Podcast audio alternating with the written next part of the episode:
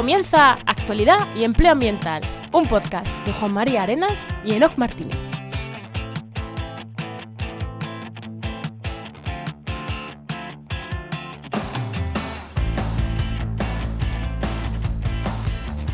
Buenas, soy Juan María Arenas Y aquí Enoc Martínez, y este podcast cuenta con el patrocinio de Oikos MSP. Agencia, comunicación y marketing especial en ciencia, tecnología y medio ambiente, que puedes encontrar en www.oicosmsp.com. Hoy, en el programa 197 del martes 7 de noviembre de 2023, hablamos sobre Eurogallo. Y esto es lo que me gusta, ¿no? Así, cosas fáciles, que a veces que me traes temas que digo, ¿de qué nariz vamos a hablar? Hoy sí, hoy lo tenemos claro, Eurogallo. Que además Muy bien. 197 programas no lo hemos tratado en ningún... Sí, ya me ¿Programa? extraño, sí. Sí, sí, así Bueno. que es- era, era esto. Pero bueno, ¿Qué tal tu semana, Juan? Venga, Bueno. cuéntame. Pues yo mi semana, pues mira, pues, pues trabajando, además en la, en la agencia, que bueno, que como era, como es que como era el patrocinio, es mi empresa, pues...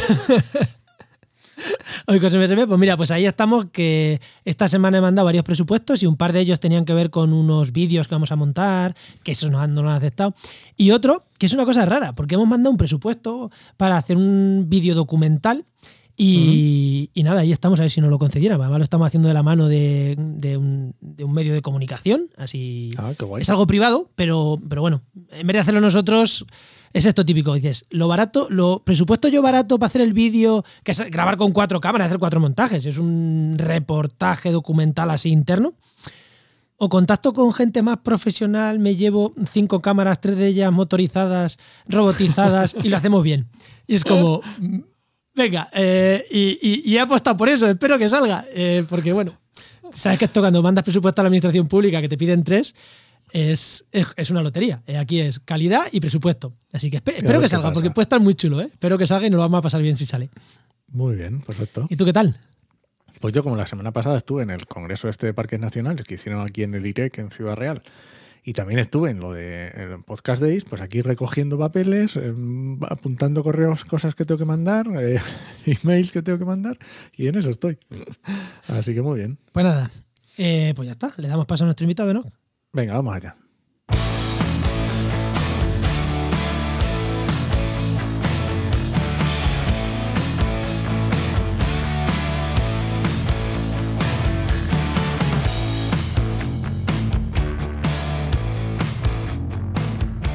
Hoy tenemos con nosotros a Mario Quevedo de ANTA, que es investigador de la Universidad de Oviedo y profesor de la asignatura de Ecología.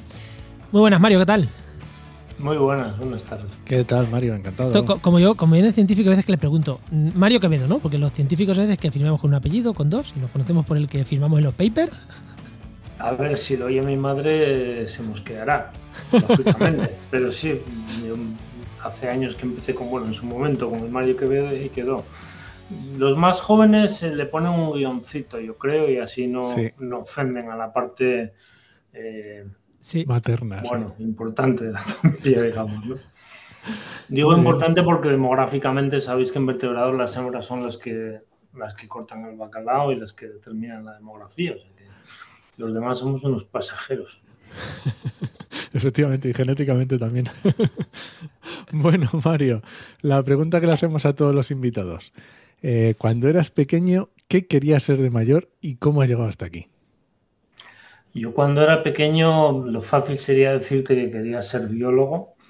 Eh, lo que pasa es que posiblemente antes de formular eso de ser biólogo empecé a, a flipar con los animales simplemente, sin saber que había una profesión, ¿no? Con los, con los animales y especialmente con los grandes predadores. Y así sigo, básicamente.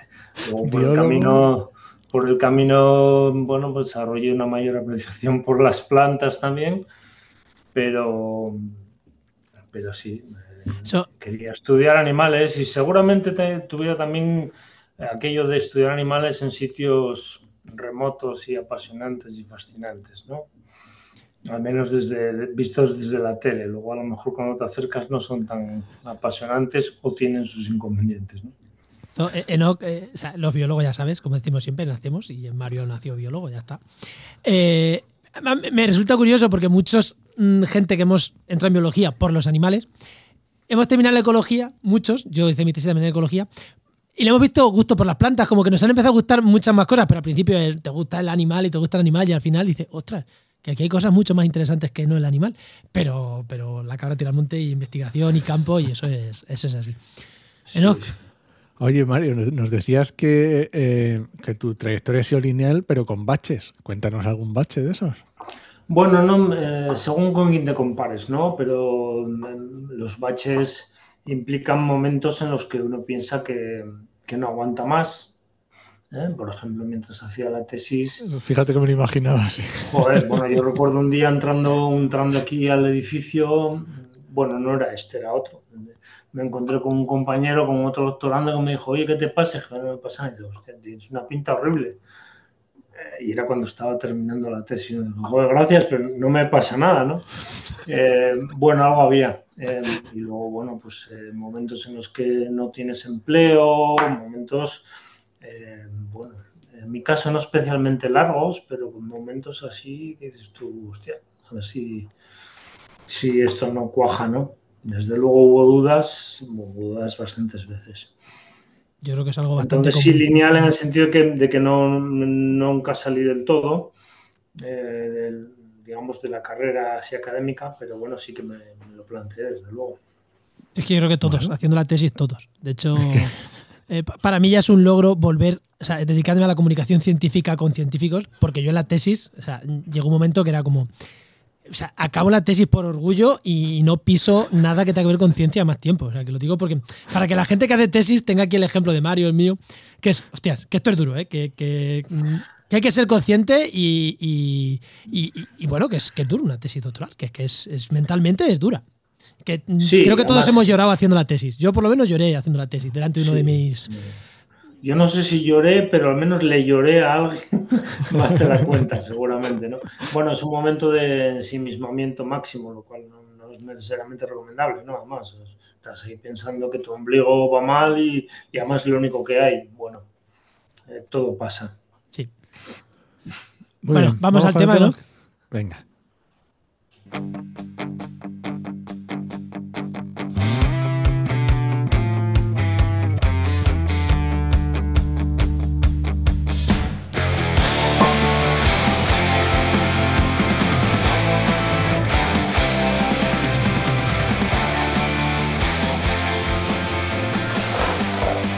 Mario nos decía hace, ahora mismo que él cuando era pequeño quería investigar con grandes mamíferos, con grandes animales, con grandes carnívoros.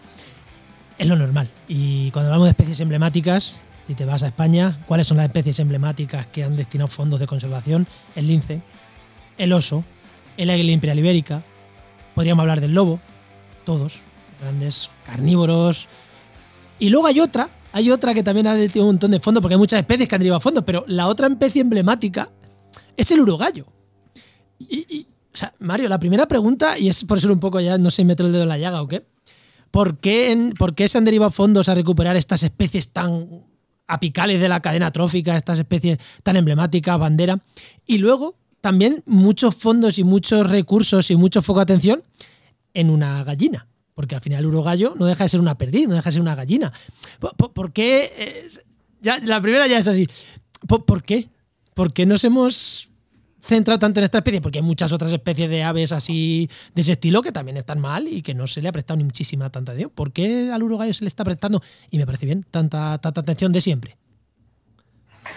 Bueno, yo los porqués de la toma de decisiones de la gente no te lo sé decir. Eh, yo lo que te diría es que no hay, no tenemos bichos en la fauna ibérica de ese estilo.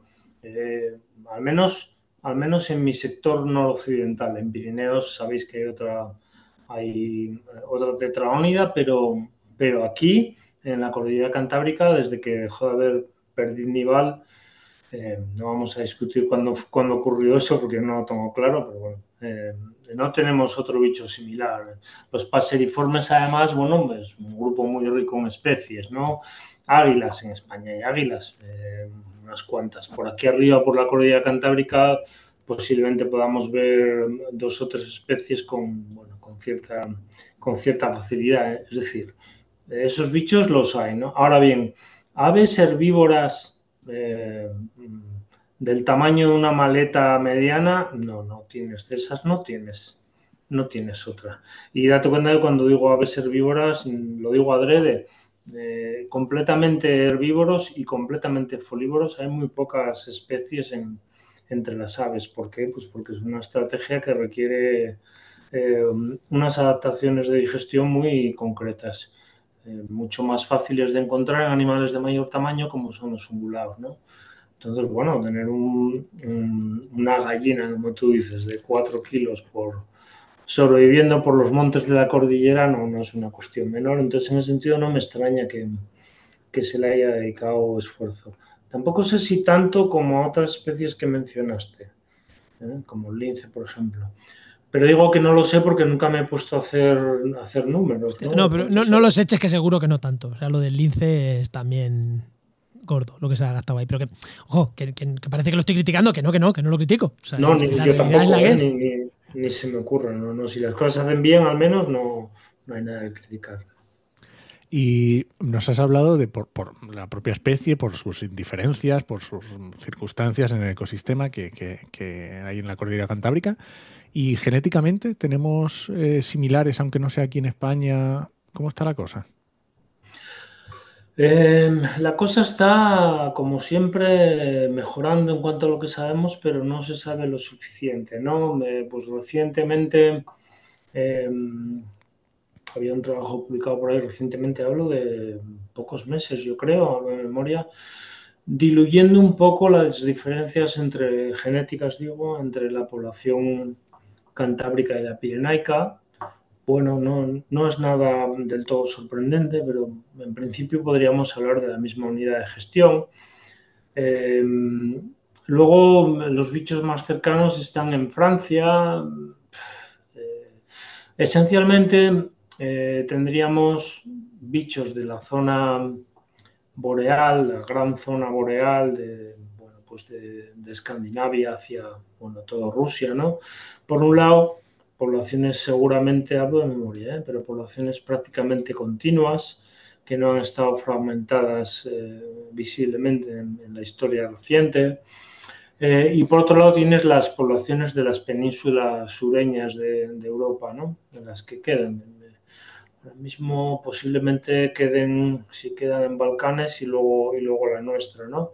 Esas, esas poblaciones, en, lo que yo recuerdo de la genética de poblaciones, siempre han sido distintas. Si luego Iberia divides en uno o en dos, eh, bueno, son cosas eh, posiblemente menos importantes desde el punto de vista de gestión, ¿no? Porque si uno llega, que entiendo que quizás por eso me lo preguntas, Enoch, eh, si uno llega a plantearse que, una subpoblación u otra tiene, tiene un problema derivado de, la diversidad genética, eh, en realidad estas cosas de, si son una o dos subpoblaciones o subespecies, te las tienes que seguramente que envainar, ¿no? Con perdón. No, sé, estaba... E, e, el ejemplo, el ejemplo tienes con los linces, que, igual eran dos poblaciones, la de Doñana y la de aquí de Jaén. Yo vivo en Jaén, pero es que mm, había que empezar a cruzar linces porque es que si no se extinguían. Claro, bueno, yo, yo además recuerdo un ejemplo que solía usar en clase cuando hablaba de estas cosas, que yo creo que es uno de los más famosos. Em, los pumas de Florida. Los pumas de Florida les metieron hembras, genes de, Texas, si no recuerdo mal. Es decir, eh, lejos, lejos. ¿eh? Eh, ¿Qué pasó? Bueno, pues que los, los pumas de Florida, aunque viven en Florida, ya no son de Florida. Pues ¿por qué? porque había un problema de erosión de la, de la capacidad reproductiva cuando llegan géneros nuevos, si el problema es ese, lo que tienes es que los nuevos funcionan mejor, con lo cual te, te diluyen la genética local. Eso siempre, siempre estuvo ahí, eso está ahí, ¿no? Entonces, cuando llegas a ese tipo de situaciones, estas consideraciones de qué genes traigo tienen una importancia menor. Ojo, no es trivial, ¿eh? Porque puedes traer un bicho de muy lejos, mal adaptado a la situación local y eso falla. Sí, pero bueno, de, Pirineos, de Pirineos a Cordillera Cantábrica, bueno, más o menos, no, es, no es Siberia. Y, no, no es Siberia. Claro, ¿Y qué situación tiene ahora mismo el uruguayo en las dos? Vamos a hablar un poquito de las dos poblaciones. Vamos a, no es que sea la misma, pero bueno, vamos a tratarlo un poco como que podríamos eh, utilizarlas de alguna manera. Eh, ¿Cómo podría, o sea, qué situación tiene ahora mismo? ¿Cuántos individuos hay? ¿Qué situación tiene las ambas poblaciones? Bueno, yo no, no, te sé decir cuántos individuos hay, y menos en el caso de Pirineos, que, que, nunca he visto los números así claramente, ¿no? En el caso de la población cantábrica, yo llevo yendo los mismos números, voy a exagerar un poco, pero si te digo 20 años, eh, eh, y la misma amenaza mucho tiempo. No estoy diciendo que sea la misma, digo que lo que yo oigo por ahí, ¿no? Eh, hace poco veía ya no recuerdo si era un informe o un, trabajo publicado desde, desde, el IREX, si no recuerdo mal, hablando de, 190 mm, eh, animales o 190 bichos, una cosa así. En lo que nosotros, en mis propios números, con los compañeros de aquí del BOS, con un área de, estudio un poco más pequeña, teníamos números eh, compatibles. ¿Eh? Eh, un poco antes, estoy hablando del año 2012 o así, pues 140, 140 pájaros en el suroccidente, en la zona así buena. ¿no? Si añades, añades un poco más de, área de estudio, estos números de 200 pájaros más recientes me parece que tienen sentido. ¿Cuántos había en el año 2000? Eh, yo no te sé decir. Lo que sí te sé decir es que estas cosas me cuestan discusiones con algunos compañeros, ¿no? Cuando yo empecé a salir al campo a buscar eh, cagadas de urogallo, que es la fuente de información fundamental que nosotros usamos, allá por 2002, que iba a ayudar a, algunos compañeros, yo no, tenía ni, ni, idea de andar por el campo en la, cordillera, venía a hacer otras cosas, eh, me encontraba con, con, un determinado esfuerzo para, para, encontrar cosas, que es el mismo que, que seguimos teniendo que, bueno, o que teníamos que usar hace, ¿qué? 6, 7 años en el campo. Es decir, no, no tengo la impresión de que el declive eh, haya seguido tan acusado como, cuando, como desde que empezó. ¿eh? Y te digo que eh, ya en el 74, gente como Delibes, se me olvidan los nombres ahora, García Dori, Castro Viejo, ya mencionaban, ya decían, ojo, que aquí que esto pinta mal. Claro, porque estamos hablando de más o menos 200, pero no son 200 linces. Claro, es que lo hablábamos fuera de micro, que yo antes de. Claro, no es lo mismo tener 200 de un animal apical. Carnívoro. claro, que de un, ya lo acabas de decir, un ave y además que es. Que come. Eh, es que no hay más. El ejemplo es fácil, vete, vete a mamíferos. 200 eh, lobos o 200 ciervos. 200 lobos es mucho, entre comillas, 200 ciervos mm, o 200 cabras no da para nada. Es que no da para nada. Bueno, además, yo lo que os diría es que el problema, el problema es que ha dejado de haber bichos en urogallos en, zonas donde los hubo hace 20, 30 años. Eh, los números, cuando empezaba esta contestación, que a lo mejor me, he liado, cuando empezaba decía, no te sé decir muy bien los números, no me gusta demasiado sin tener eh, conteos en, en condiciones. Y eso no es fácil. sí, pero bueno, pero claro, pero el rango de magnitud no es lo mismo decir 200 que 2000 que 20.000. No, está claro. pero lo, que, lo que sí sabemos es que ha dejado de haber gallos o, al menos ser relativamente fácil encontrar indicios de presencia en bastantes zonas del rango histórico de distribución. Eso ¿eh? La parte mm, oriental de la cordillera cantábrica. Y luego lo que oigo de Pirineos, que a vosotros también os interesa lógicamente, em, bueno, en los últimos años uno va viendo ¿no? que, que, la cosa pinta mal, que la cosa pinta mal, que la cosa pinta peor, hasta que, bueno, pues, yo creo que recientemente ¿no? se, se, declaró en peligro de extinción, es decir, se le, se le, listó, se le metió en el catálogo con la misma categoría que el, que el Cantábrico. ¿no? Eh, lo dicho, no, no, sé decir cuántos pájaros hay en la zona pirenaica, no, me acuerdo de los números. ¿no? Bueno, no hay problema. Creo que al menos un orden de magnitud más, no, creo equivocarme si digo eso, pero, pero no recuerdo los números. Oye, y Mario, eh, ¿por qué? ¿Qué problemas presenta? ¿Es solamente, decías, pérdida de hábitats? O, ¿Dónde están los problemas que tiene el urogallo? Yo no lo sé. Esa es, es lo primero que me gustaría, que siempre intento decir, no lo sé tengo mi opinión, pero son cosas distintas, ¿no? Hay cosas que, sé porque he visto los números, ya sean míos o de otros, y, están bien, y hay otras cosas que, bueno, no puedo pensar qué pasa. Entonces, pérdida de hábitat, bueno, desde luego los, los, estos pájaros perdieron hábitat a raudales, pero no lo perdieron ayer. Ya. Eh, eh, date cuenta que el, el nivel de fragmentación de la cordillera cantábrica, que conozco mucho mejor, posiblemente sea similar al que había a finales del, del siglo XIX. Eh, vale, luego podemos, seguramente hubo una mayor explotación en- de, de árboles, de fagacias en las zonas bajas, pero en las zonas altas de la cordillera eh, la menos, explotación ya había ocurrido, ¿no? Eh, entonces sí, pero la pérdida de hábitat es mala y además hay que intentar evitar que prosiga, pero desde luego no es nueva. ¿Eh? Entonces, para justificar un declive tan, tan bestial no, no lo veo. Y, y ya os digo que yo cuando empecé a trabajar con estos pájaros pensaba que, que iban por ahí los tiros. Ya sabéis, ¿no? uno se arrima las cosas con la, con la arrogancia del, del, del noven, ¿no? De, ah, esto lo agarro yo en un pispas, tú. Pero bueno, eh, hay que tener cierta gana para meterse en estos líos y quizás esa gana venga por ahí. Eh, entonces yo no lo sé. Mm, Vale. De lo que haya leído y visto en los últimos tiempos, lo que más me convence es una erosión eh, genética mediada por el, el exceso de explotación. En este caso, la caza A la al canto. ¿eh? La caza al canto que fue eh, mm, dura y además das cuenta que en el momento de esto de cazar al canto, lo insisto, porque implica ir cuando los bichos están En época- empezando a reproducirse. Sí, esa ¿eh? época Te muy estás mala. llegando por delante los que han conseguido hacer el, mejores. eh, eso es. Bueno, los mejores, Bueno, sí, los más seguramente. bueno. Los dominantes seguro, ¿no? los dominantes seguro. Y no es la idea. En el caso de, de explotar poblaciones, lo ideal es llevarse eh, los jóvenes o, o, desde luego no los dominantes, llevarse los que menos contribución reproductora pueden tener, eso en líneas generales. Por tanto, esta caza al canto, al celo, es, es un despropósito demográfico. Pero bueno, ya no se hace. No, ya no se hace, no. Pero claro, cuando. eh, vale, vale que ha dicho que no lo sabes. Es verdad que los científicos son muy así. Si no, tienes una, si no lo sabes, mucho no nos gusta opinar.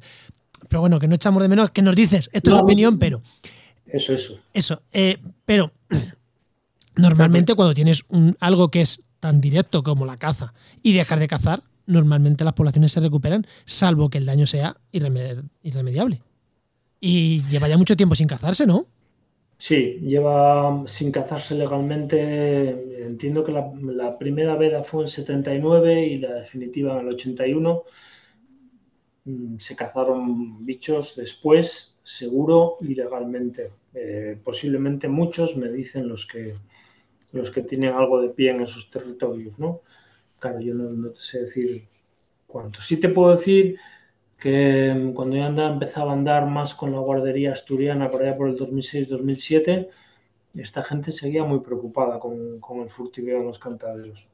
Oh, Claro, eh, ¿cuántos se furtiveaban? Posiblemente pocos, pero mm, bueno, relajación nunca ha habido, yo no la he conocido nunca, ¿no? Ahora bien, lo que dices estoy completamente de acuerdo. En la caza sí, pero ya se dejó de cazar así masivamente. De todas formas, si lo que yo te decía es erosión genética, vosotros sabéis que, bueno, tú Sí. puedes arrinconar a una especie eh, y luego dices, bueno, ahora la suelto y hasta ahora se recupera, depende. ya por eso Las digo que la situación puede ser muy grave Eso y. uf, Eso es. Las poblaciones pequeñas pueden tener pro- problemas simplemente por el hecho de ser ya demasiado pequeñas, ¿no? Posiblemente eso sea lo que tengamos entre manos ahora. ¿sí? Vale, y esta impresión que tengo yo, y a lo mejor soy yo solo, de que el uruguayo es un poco tonto o se lo hace, entonces va a ser que, que es tema genético o esto de que no, no, no se espante cuando estás al lado. Espera, espera, Enoch, ¿has escuchado eso de que los reyes son tontos porque se cruzan entre ellos? Pues eso es lo que le está pasando al uruguayo. Esto de que no salgan volando cuando, cuando estás cerca o tal, cuéntame, ¿cómo está la cosa? Eh, yo nunca, a ver, déjame pensar, no he visto un uruguayo parado en mi vida, ¿eh? Siempre saliendo por, iba a decir por patas, no, salen por alas. O sea, esto de que no se espantan, otra cosa es que, que los vayas a intentar ver en, en el celo y en ese momento los machos están con están a lo que están y están despistados, pero el resto del tiempo ya te puedo asegurar que salen, salen como postas. ¿eh? Y además, bueno, te, te puedes llevar un susto importante porque te salta debajo de los pies una cosa que mete mucho ruido y, Eh, entonces, bueno, lo que pasa es que cuando están, cuando están a intentar atraer hembras, eh, pierden los papeles. Yo no sé si eso es particularmente raro en vertebrados. Creo voy a dejar ahí. Voy a dejar ahí. Vale. Le pasa a muchos animales de dos pies. Sí, sí. A las butardas también les pasa, quiero decir. Efectivamente. Vale, y entonces, eh, ¿qué podemos hacer para recuperar esas poblaciones? ¿Cuáles son las estrategias que se pueden hacer o que se han planteado o que se están planteando a futuro? O que se han planteado y no sirven. Efectivamente. Eh, que se han planteado y no sirven, yo llevo protestando desde que tengo uso de razón y posiblemente eso me, haya costado eh, entrar en alguna que otra lista negra, es lo que hay, en este país todavía las hay, me consta que las hay. Eh, que se haya hecho y que no sirve es esto de vamos a, a desbrozar, vamos a cortar árboles en las zonas supraforestales, vamos a cortar ericas arbóreas, vamos a quitar brezos porque la matorralización está estrangulando los uruguayos. Yo, bueno, es algo que insulta mi inteligencia y, no lo aguanto. Y además... Pero es que eh, yo veo que eso, para ser claros, para. Mm, pero eso es que limpiar el monte y el monte limpio siempre funciona mejor. A ver, eh, eh, el monte había que limpiarlo de muchas cosas, yo creo. Sí, sí. Igual de limpiadores de monte. Sí, sí, eso es. De desbrozadoras había que empezar a limpiarlo ya y de, tractores. No, bueno, más en serio. Son cosas que se planteaban cuando yo empezaba a mirar para esto, no las entendía y 20 años más tarde sigo sin entenderlas. Eh, no tiene ningún sentido. Eh, eso no quiere decir que a lo mejor mm, no funcionen, no nos consta, no hay ninguna base teórica ni práctica para decir a estos bichos lo que necesitan es que cortes árboles. Todo lo contrario, porque bueno, sabéis que los animales tienen un ciclo vital, no solo el momento del, celo que ocurre en una zona determinada, el resto del tiempo están las hembras con los pollos, con los juveniles, necesitan, son presas, coime, ¿eh? necesitan cobertura, si no las águilas reales están por ahí afilando el, cuchillo por los cerros, ¿no? Eh, esas las que no funcionan. Bueno, luego se han controlado el famoso control de predadores, que es descaste, básicamente. Bueno, pues eh, claro, los predadores, los urogallos no mueren de viejos, eso será raro, me imagino, ¿no? Pero es que no están pensados para morirse de viejos, son presas.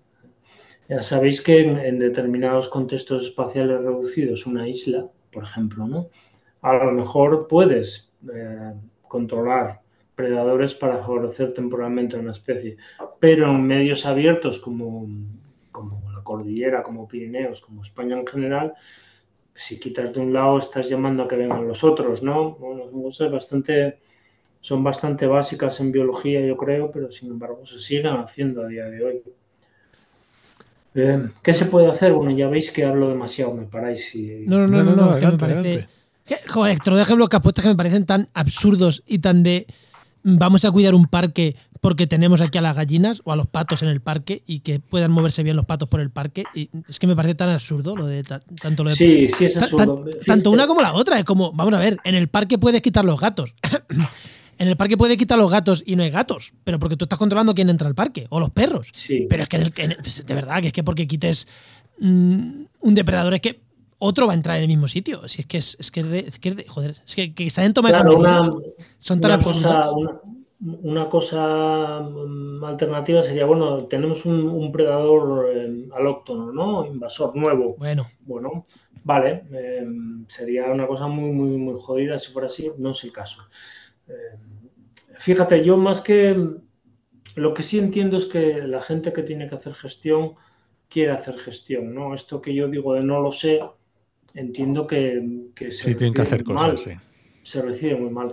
Se recibe mejor cuando alguien te dice haz esto o, lo que pasa es esto. Mensajes simples, sin incertidumbre. Mm, esa gente siempre es más popular, ¿no? Entonces, el que está bien intencionado puede eh, a lo mejor verse en una espiral de manejo, ¿no? Hay que manejar, hay que manejar. Bueno, en cuanto a qué se puede hacer, bueno, yo, yo diría, y llevamos tiempo, no solo yo, ¿eh?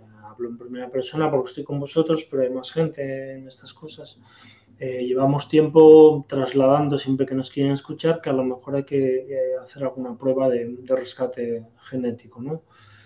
Cuando digo hacer una prueba, eh, no digo empezar a hacer locuras en el campo, sino aprovechar infraestructuras que ya están construidas y que ya se están usando. Hay un centro de, eh, bueno, cría en cautividad, por llamarlo de manera así mm, fácil, en, Castilla y León, en, en Basemana, se llama, donde entiendo que tienen eh, personal y tienen medios como para hacer este tipo de, de cosas, ¿no? digo, hablo de, usar animales eh, ya cautivos antes de, ponerte a hacer cosas en el campo. Bueno, mejora la salida reproductiva de, estos animales eh, mezclados entre Pirineos y Cordillera Cantábrica y entiendo que si los problemas de Pirineos son similares, esta historia, esto que estoy planteando, podría beneficiar a las dos poblaciones para matizar lo que digo, igual habría que hablar con alguien de Pirineos que diga, oye, no, aquí el problema pensamos que es más bien otro. Pero claro, es que has dicho un orden de magnitud mayor. Es que has hablado, si hablas. Vale que has dicho números aproximados, pero has hablado de 200, más un poquito menos, pero sobre 200 en la Cordillera Cantábrica, sobre 2000 en Pirineos. Claro, es que las poblaciones, eh, aun, siendo de verdad, que volvemos a insistir, es un animal herbívoro, es, es como tener 200 conejos, es una miseria. Es un animal herbívoro, es un animal que se lo cazan para comer. Debería haber más en los dos sitios, pero la situación no es la misma. No es lo mismo 2.000 que 200. Sí, entiendo que lo que alarma, lo que decía antes, ¿eh? lo que alarma en Pirineos es, que el declive empieza a ser ya, bueno, alarmante, ¿no? Eh, bueno, yo recuerdo que, los bichos se cazaban en Andorra no hace tanto todavía. Bueno, estoy asumiendo que ya no se cazan en Andorra, la realidad es que no lo sé. ¿eh? pero en el año 2005-2006 se cazaban en Andorra todavía, además, bueno, sin dudarlo, y había pájaros en Andorra. ¿eh? Eh, entonces yo entiendo que en Pirineos el susto es porque, porque el declive es, es marcado. Independientemente de si hay más o menos pájaros, el susto viene porque, porque se están desapareciendo en muchos sitios. Oye, y Mario, eh, ¿cría en cautividad? ¿Se ha probado? ¿En algún momento en el pasado se ha probado? ¿No? Mm, ¿Es, el momento? Cría en cautividad se ha probado. Eh, había un, centro, hay un centro aquí en Asturias. Eh, yo creo que esto devino de la estrategia de conservación que se aprobó allá por el 2004 o así. Y se abrió un centro aquí en Asturias. y ahora hay otro en León.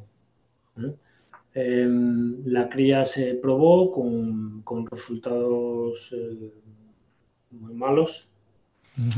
Mm, porque ya, ya no, no, te sé decir. Sé que, eh, creo recordar por lo que he leído por ahí, los, las eclosiones, muy, muy pocas eclosiones, muchos, muchos huevos fallaban. Y luego creo recordar también que, que tenían problemas de, de, patógenos, si no recuerdo mal, Escherichia coli, pero puede haber más cosas que yo no recuerdo ahora. La verdad es que no había, no, no preparé esa, parte, no estuve mirándolo, ¿no? Pero bueno, en definitiva eso falló en Asturias, ¿no? Eh, ahí se crían bichos en, León. En, semana me consta que tienen pájaros, eh, algunos cantábricos, eh, algunos de, de, otras poblaciones europeas a modo de, bueno, de, de ensayo, digamos, ¿no? Eh, y creo que el centro de León funciona, el centro que está en León funciona mejor, pero son cosas que, que sea a través de la parra, no, no tengo especial contacto con ellos. Date cuenta que el problema de la cría en cautividad pasa porque hay que retirar puestas del campo hasta que tienes un stock eh, muy fuerte. Pero para tener un stock muy fuerte hay que retirar puestas del campo bastantes, porque si no partes, partes de una, diversidad genética muy baja. ¿no? Esa fue la protesta o la queja que hacíamos algunos ya hace mucho tiempo. ¿no? Más que por protestar, por poner sobre la mesa que, que, nada, que no hay soluciones perfectas. ¿no? Entonces eso, volviendo un poquito a las soluciones, que ya hemos dicho que parece que la más evidente, que es la de criar en cautividad, es de aquella manera compleja, fortalecer poblaciones, como hemos dicho, con lo de con el sitio este que ha dicho que ya está mezclando con algunas europeas. También es una situación mm, rara que no suele utilizarse tampoco mucho y no suele ser buena, salvo en condiciones muy, muy especiales, lo de meter genética a otros sitios. Eso, volvemos a lo mismo. ¿Alguna estrategia que, que consideres que vaya, que pueda ser efectiva a futuro? Bueno, lo que intentaba deciros antes, yo, yo creo que las posibilidades, dentro de lo que sabemos y de lo que tenemos, ¿eh? Eh, las posibilidades que se me ocurren con teoría en la mano es eh, rescate genético. Intentar que, eh, que los pájaros funcionen mejor por sí solos metiendo genes nuevos, intercambiando genes entre, entre poblaciones. ¿Pero de, la propia Cantábrica te refieres? O sea, coger un gallo macho del oeste, llevártelo al este y al revés, o metiendo de Pirineos. de Pirineos, me refiero de Pirineos, sí, sí. Además, bueno, hace, hace ya años que hablamos de estas cosas y yo creo que esa sería la... Me, parece lo más... Em, cercano a la, ciencia que podemos probar. ¿eh? Digo probar, porque sabéis, en biología de conservación muchas veces hay que operar sin, saber del todo lo que hay dentro, ¿no? Por eso decía en su día Sule, ¿no? que la biología de la conservación se parecía a la, medicina del cáncer, porque tenías, tenías que tomar decisiones sin, tener todos los datos. ¿no? Fue una analogía que se hizo ya por los, por los 90, ¿no? describiendo la, la disciplina así están las cosas. Yo, creo que esa es la más eh, la opción más sólida. Tiene sentido cuando nos decías que se ha dejado de cazar y no se han recuperado. Y, es, en muchos de esos casos es por un arrendamiento genético de que no dan para más los genes que hay. Claro, si ahí se mete genes de fuera y ¡pum! explota la población, pues ya sabemos por lo que es. Y si no, es verdad que es una medida que tampoco es tan drástica, eh, mirándolo bien, porque es verdad que quitar huevos para que en cautividad, que luego se eclosione, que no tenga enfermedades, que los puedas volver a, a reintroducir, ostras, eso es mucho más costoso que coger un pollo, como tú dices, un macho, unos machos, unas hembras de Pirineos y llevártelas, bueno, son animales que, vale, lo has cambiado de sitio, pero mm, es mucho menos costoso eso que la cría en cautividad. Y... Sí, em, lo que pasa es que date cuenta que son presas. ¿eh? Eh, estas opciones de manejo que estamos comentando son duras en todo caso y seguramente hayan funcionado, está así de memoria. ¿eh? Bueno, con los linces obviamente, con los, eh, cernícalos aquellos de Mauricio, los cóndores de California, ya, pero date cuenta que estoy mencionando carroñeros y predadores. Sí, los pumas también nos contabas, no sé si fuera de micro, micro, ya no sí, bueno, pues sí, desde luego los pumas de, Florida, ¿no? Los pumas de Florida mueren en la carretera, atropellados, no mueren porque se los coma nadie.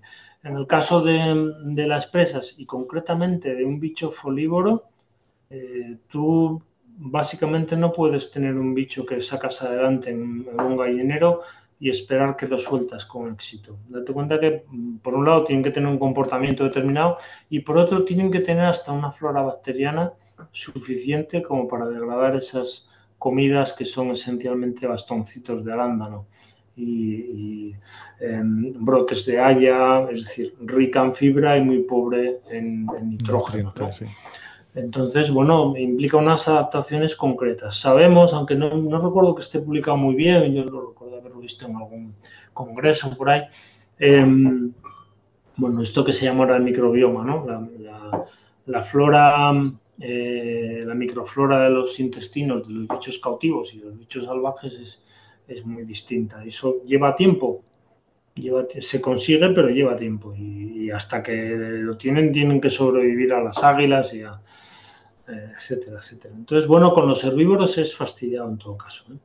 Más fastidiado. y Mario, traer eh, genética de más lejos, de otras poblaciones, nos contabas antes, de Balcanes, más al norte, mm, ¿podría ser o ya directamente son especies ya diferentes y bueno, yo preferiría que estas cosas las diga, las responda un genetista. Entonces opino que no es lo mismo que saber, ¿no? Yo te diría que, en principio tenemos dos, poblaciones, dos subpoblaciones, si quieres, en, la península ibérica.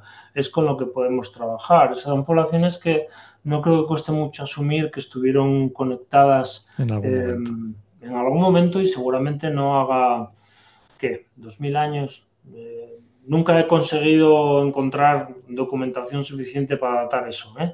pero bueno. es muy, continuo. O sea, de Pirineos a Cordillera Cantábrica al final tampoco hay tanta distancia, el ecosistema tampoco tienes cambios bruscos en el ecosistema, es verdad que pierdes altura, pero, pero no, es descabellado pensar que puedan estar por Cantabria, por mm, lo que es actualmente Navarra, Cantabria y País Vasco, o sea que por ahí se hayan podido mover, no, no es tan descabellado pensarlo. ¿eh?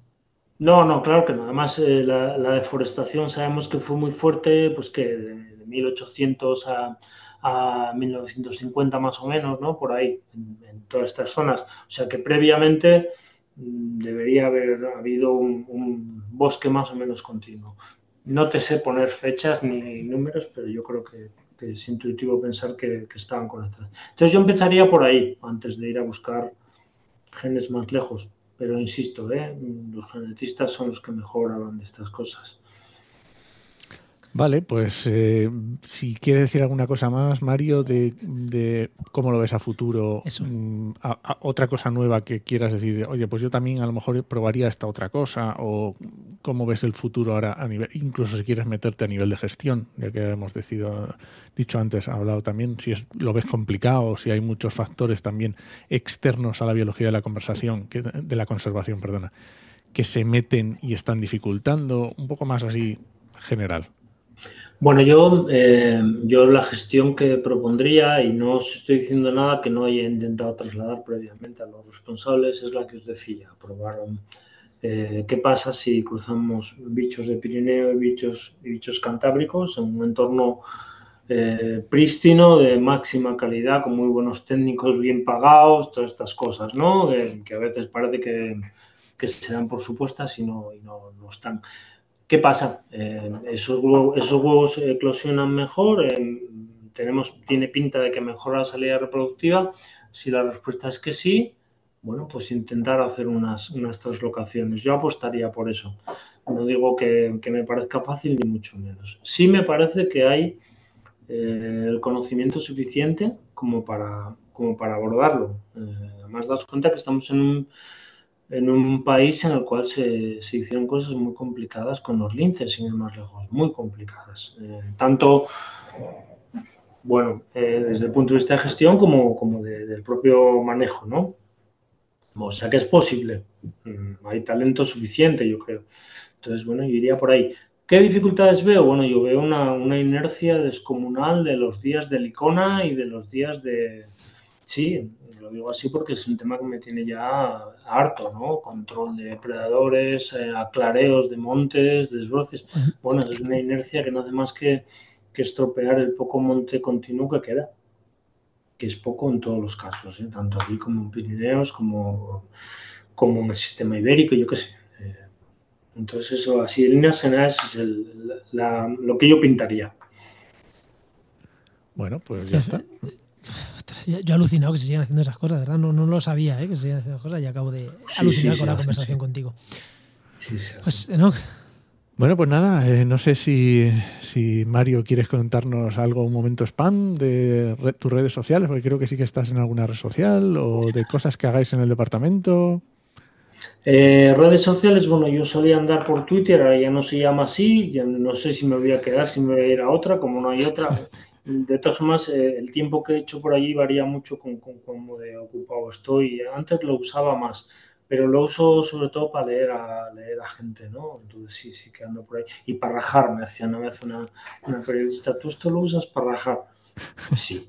Es que, claro, esa periodista no sabe para lo que es Twitter. Twitter es para eso. es para eso. Intento no trolear a nadie, pero rajar desde luego rajo. ¿no? Y luego cosas que estemos haciendo por aquí, eh, bueno, cosas interesantes que hacemos en el departamento es, hay un grupín así de, compañeros eh, implicados en esto de la renaturalización, ¿no? planteando si es posible, spoiler lo es, eh, biológicamente, y si es posible socialmente, no lo sé todavía, dejar que, que, algunas zonas que no estamos usando con la intensidad que usábamos antes, explotando, si esas zonas las podemos dejar recuperarse. ¿no? Em, bueno, antes mencionabais vosotros aquello del monte sucio, esa es la, cultura que va contra, contra eso. Y ese es el, spam que os puedo pues dejar. me, encanta, me, encanta la restauración de ecosistemas así, restauración pasiva, que bueno, es pasiva, pero hay que hacer, o sea, hay que vigilar, hay que controlar, o sea, pero me encanta, me encanta la restauración pasiva de, ecosistemas. Dejarlo estar, ¿no? Eso cuesta, mentalmente cuesta, sí, sí. Bueno, pues genial. Y el, este de Twitter que nos has dicho, que es Quevedo Mario. Pero bueno, cualquiera lo dejamos en las notas del programa para el que, para el que lo quiera buscar. Vale, pues ahora, Muy bien. Mario, no te vayas, vamos a hacer el cierre del programa.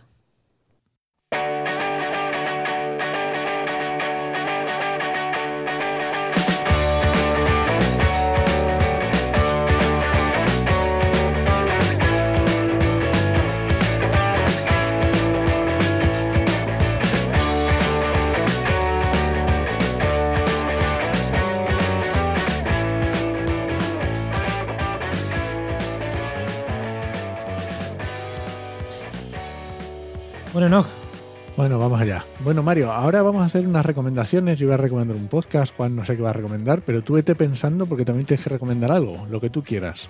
Una película, un lugar donde ir, un, yo qué sé, una cuenta de Twitter. Es sin avisar para que sea lo primero que te venga a la cabeza, porque esas ideas son las mejores. esto es Lo sin avisar para que Un grupo de música, Vale, vale. yo qué sé, lo que un quieras. grupo de música, un libro, lo que quieras. Voy a hacer una recomendación un poco. un Espera, espera, poco primero, primero, primero pero- Enoch, después yo y después va la tuya. Venga, voy yo primero con un podcast. Un podcast esta vez en inglés, pero es muy chulo porque es de, Oh. de sostenibilidad. Se llama Sustain WP, que es eh, sostenibilidad en WordPress. Sustain WP de Nawai Badiola, que le hemos tenido por aquí en el podcast y que Son está seis, haciendo. se- seis programitas va a sacar, Sí, creo. seis pro- sí, es solamente un, una- así, seis programitas, ya está, y sacado con temática y que le he empezado, todavía no lo he terminado, pero está guay. De hecho, está ya publicado entero, creo. No sé si entero o algunos Cada uno, cada uno nada más. Sí. Sí. Bueno, Juan, ¿y tú? Ostras, yo siempre me pasa lo mismo, no me acuerdo qué, qué- qué- qué recomendar, ¿eh? No... Mira, fíjate, aquí voy a volver a tirar de cosas de mi empresa. Eh, recomiendo que sigáis a Oikos MSP en Instagram porque mi compañera Ara los está haciendo unos vídeos súper chulos eh, con temas de marketing, pero siempre mezclando, eh, en algunos mezclamos temas de naturaleza. Entonces, os recomiendo, tanto para Oikos Formación como sobre todo para la agencia Oikos MSP, en los dos perfiles, yo os recomiendo que lo sigáis. Y si es en, bueno, sí, en, en Instagram es que es el sitio donde más. Creo que en TikTok también, pero como yo no tengo TikTok. eh, bueno, Sí, tenemos los en la empresa, pero Los vídeos que hace Ara están muy bien. es que son, son muy chulos, de verdad, que son ahí. eh, son temas de marketing, pero como está orientado a científicos y a medio ambiente, muchos de ellos tratan temas de una manera o de otra transversal, eh, temas de. Temas de esto, y creo que, bueno, lo voy a recomendar. Muy bien, Mario, venga, cuéntanos cuál es la recomendación esta que nos hace. Gafotas, sí, yo voy a recomendar un libro, eh, La canción del dodo, de David Quammen. Eh, creo que no está traducido, no lo estaba la última vez que lo comprobé, eh, sería por tanto The Song of the Dodo. Es un libro que es ya del 96, Ostras. pero si yo tuviera alguna capacidad, que no la tengo, le pediría a cualquier biólogo y o ambientólogo que, que lo lea antes de terminar su formación, porque yo creo que re- cubre muy bien todos los problemas de, de conservación de una manera además eh, brillante. Cualquier cosa de Quammen es una gozada de leer. Eh, y luego cualquier cosa, os cuenta que últimamente este, este tipo escribe cosas como spillover y contagio traducido en español, es decir, está hablando ya también de, de patógenos. Divulgación de ciencia, vamos, tope gama. Bueno, pues ya está. Eh, eh, lo dejamos en las notas del programa de Somos de Dodo, de David Quammen, para el que quiera echarle una lectura. Mira, hoy podcast en inglés y lectura en inglés. Así que muy bien. Muy bien, Mario, pues muchas gracias. no te vayas todavía. Y Muchísimas gracias, Mario. Espérate, ahora ya nos despedimos nosotros. Vamos a despedirnos de la gente primero y después nos despedimos nosotros ya en privado. Muy bien. Bueno, no, nos Pues vamos, ¿no? Vámonos. Este podcast pertenece a la red de podcast Podcastidae, la red de podcast de ciencia, medio ambiente y naturaleza. Y muchísimas gracias por compartir el programa, por los comentarios en redes sociales. Oye, si tenéis una foto de un urogallo que habéis hecho en algún momento, mmm, dejárnosla por ahí en redes sociales, que, que diremos, mira, anda, este los ha visto de verdad. Y, y nos decís si ha salido volando rápido o, como dice Mario, o es tonto como dice Enoch. Ya depende de si le pillan celo o no. y nada, te esperamos en el siguiente programa de actualidad y empleo ambiental. Nos escuchamos. Adiós.